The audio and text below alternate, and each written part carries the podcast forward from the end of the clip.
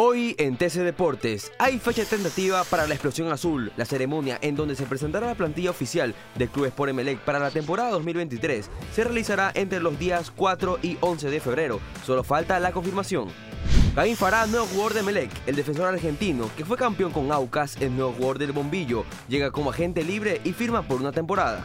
John Espinosa jugará en Suiza, el lateral derecho ecuatoriano de 23 años deja la MLS y fue anunciado de manera oficial como nuevo jugador de Lugano de Suiza, llega procedente de Chicago Fire. Para más información y noticias del Mundial, no te olvides de visitar tctelevisión.com deportes y visitar también nuestras redes sociales arroba tcdeportes Soy Diego Vaquerizo y esto fue TC Deportes. TC Podcast, entretenimiento e información, producto original de TC Televisión.